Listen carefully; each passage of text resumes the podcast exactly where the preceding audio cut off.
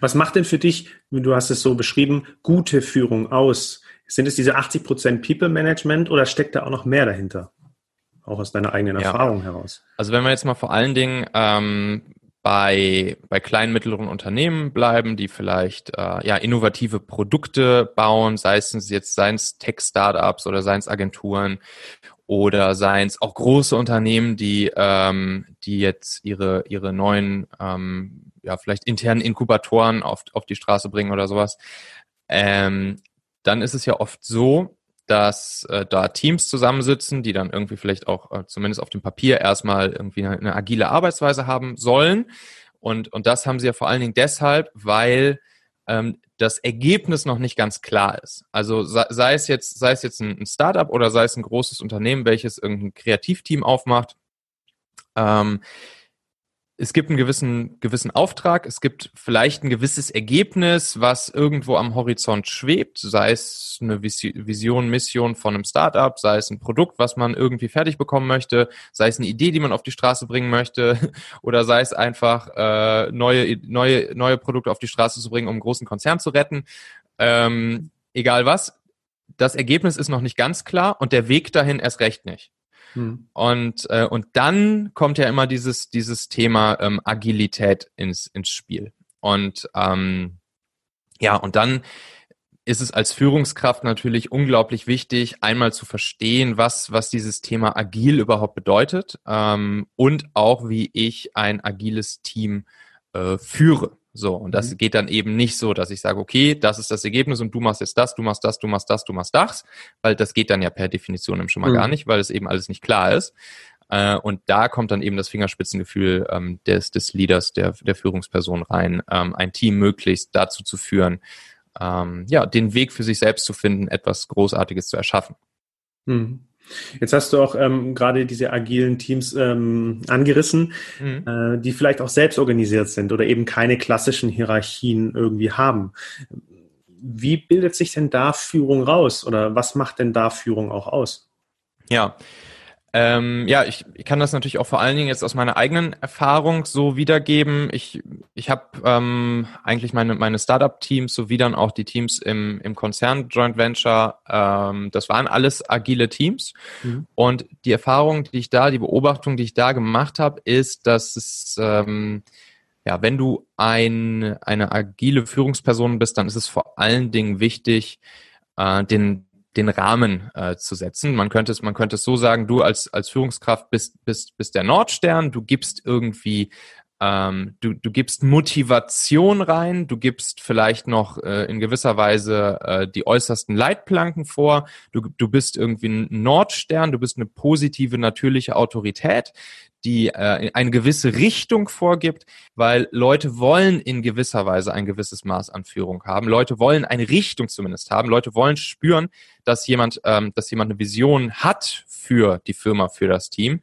Ähm, aber dann geht es eben um den Weg dorthin. Und da sollte das Team dann möglichst selbstbestimmt und sich auch selbst äh, seine eigenen Prozesse erarbeitend äh, und ausführend äh, tätig sein. Und dafür kann dann auch wiederum die Führungskraft sorgen über verschiedenste agile Prozesse, sei es jetzt äh, Kanban, Scrum, äh, OKRs und wie sie alle heißen. Hm.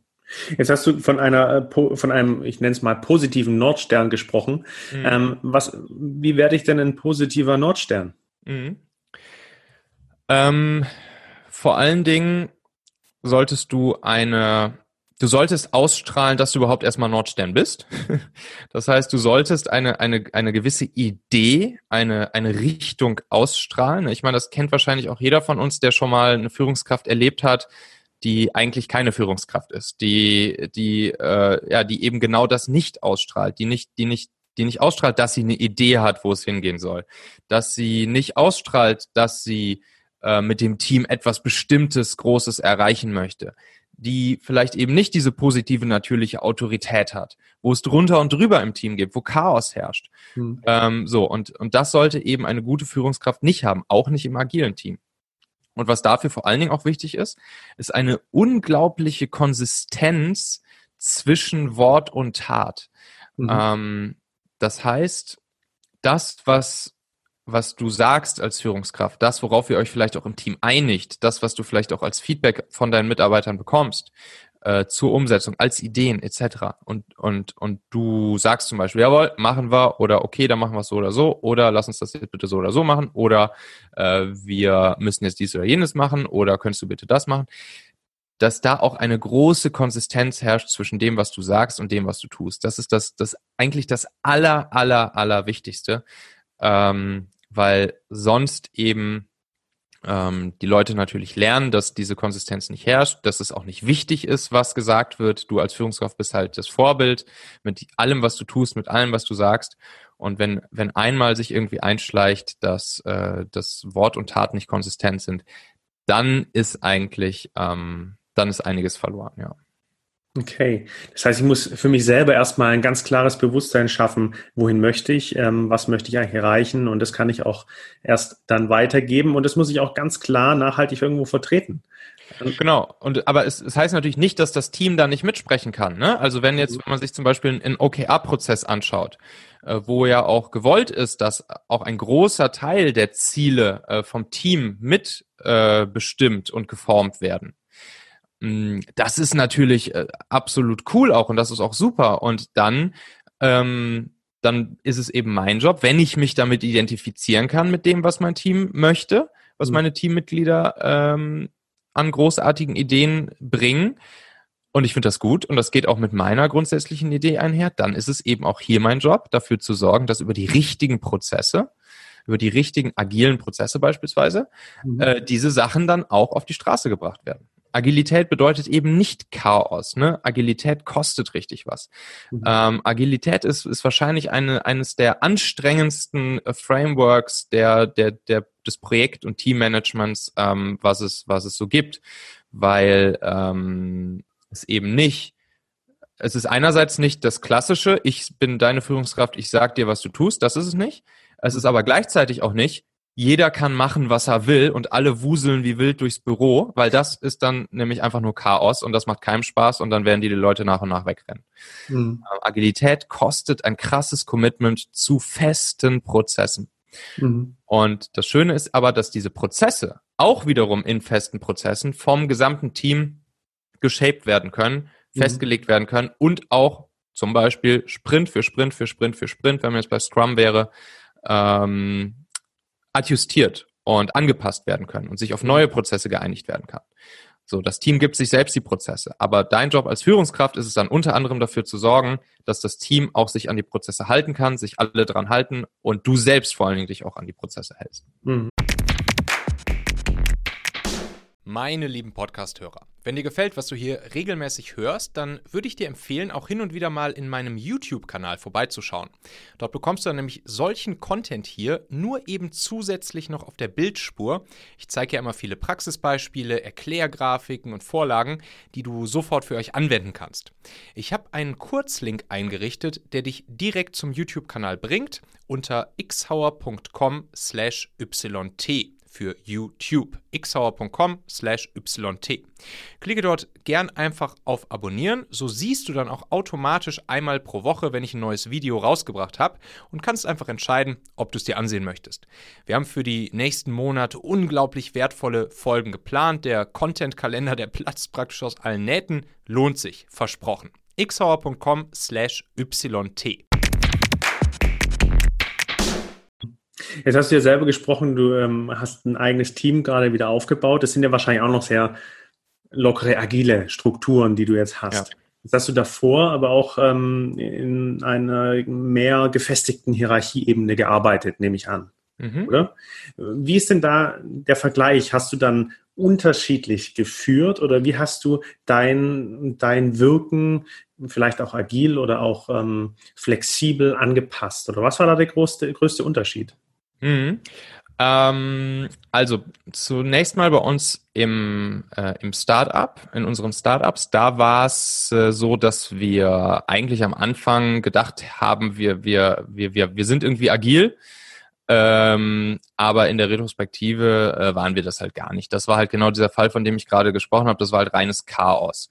Das hat dann dazu geführt, dass, äh, dass, dass auch äh, unser Pro unsere Produktentwicklung sehr lange gedauert hat, wir viele Fehler eingebaut haben und so weiter und so fort. Die Qualität hat gelitten. Ähm, mit der Zeit haben wir es dann hinbekommen, ähm, sehr, sehr, sehr gute agile Prozesse einzuziehen. Ähm, und das hat sofort dazu geführt, dass die Produktentwicklung einerseits schneller wurde, aber mhm. nicht nur das, sondern gleichzeitig auch noch besser. Äh, alle zufriedener waren, unsere Mitarbeiter zufriedener waren, unsere Kunden zufriedener waren, ähm, die Mitarbeiter happier waren, wir schneller Besseres erreicht haben. Also wirklich genau das, was man eigentlich will. Mhm. Ähm, und ähm, ja, da haben wir vor allen Dingen einen, äh, einen, einen Scrum-Prozess ange angewandt bei uns in, in den Startups. Ähm, und als wir dann ähm, mit dem gesamten Team rübergewechselt sind zu äh, Daimler bzw. Daimler BMW, ähm, da waren wir natürlich dann wieder in einem größeren Konstrukt unterwegs. Mhm. Und äh, man muss sagen, auch in diesem Konstrukt ähm, ist sozusagen die Zielrichtung, dass, dass alle Teams ähm, mehr oder minder selbstbestimmt und agil arbeiten. Äh, wir haben dann aber auch gemerkt, dass das natürlich noch nicht äh, überall ganz der Fall ist. Und da war es dann vor allen Dingen meine Aufgabe als Führungskraft, natürlich zu versuchen, in mein Team hinein äh, weiter genauso zu führen, wie ich das vorher gewohnt war, als, als, äh, als Führungskraft eines agilen Teams. Das heißt, mhm. die agilen Prozesse aufrechtzuerhalten.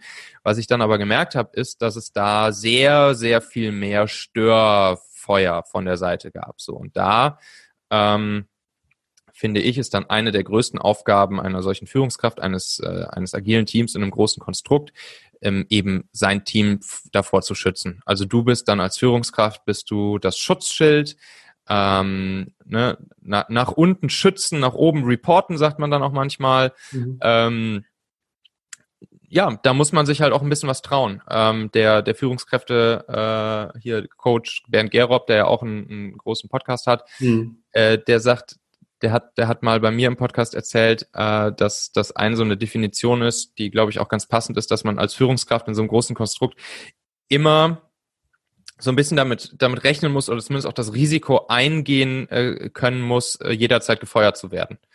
Und, äh, und so ist das auch, ne? Also, dass das Team wirklich schützen vor äußeren Störeinflüssen, immer wieder der Advokat nach außen sein für die agilen Prozesse, die du in deinem Team hast, für die Einhaltung der Prozesse. Auch hier wieder Konsistenz zwischen Wort und Tat. Wer sich auf Prozesse einigt, muss sie auch einhalten. Mhm. Äh, und, und dann eben das auch nach außen verteidigen. Selbst wenn von außen äh, Leute kommen und immer wieder Dinge kommen, die jetzt vielleicht bis gestern irgendwas ganz schnell brauchen ähm, und den Leuten wieder zu erklären, nein, wir machen Scrum-Prozess, wir haben zwei Wochen Sprints, wir können gerne ein Ticket von dir im Backlog ganz nach oben nehmen, aber unser Sprint endet äh, in genau anderthalb Wochen und dann beginnt der neue Sprint, dann können wir dein Ticket mit reinnehmen. Und ähm, ja, und das ist dann auch eine der, der sehr, sehr, ja, teilweise auch natürlich ähm, anstrengenden Aufgaben einer Führungskraft, nach unten schützen, nach oben reporten. Und da sind wir auch schon wieder am Ende dieser Folge hier. Denk doch mal kurz drüber nach. Für wen könnte diese Folge oder der Machen-Podcast allgemein auch wertvoll, hilfreich oder spannend sein? Erzähl dieser Person gerne mal davon. Du kannst einfach den Link machen.fm slash podcast zum Beispiel per WhatsApp an sie senden oder diese Folge hier direkt aus deiner Podcast-App an sie teilen. Wir hören uns auf jeden Fall in der nächsten Folge wieder, vielleicht ja schon morgen. Bis dahin, dein Michael.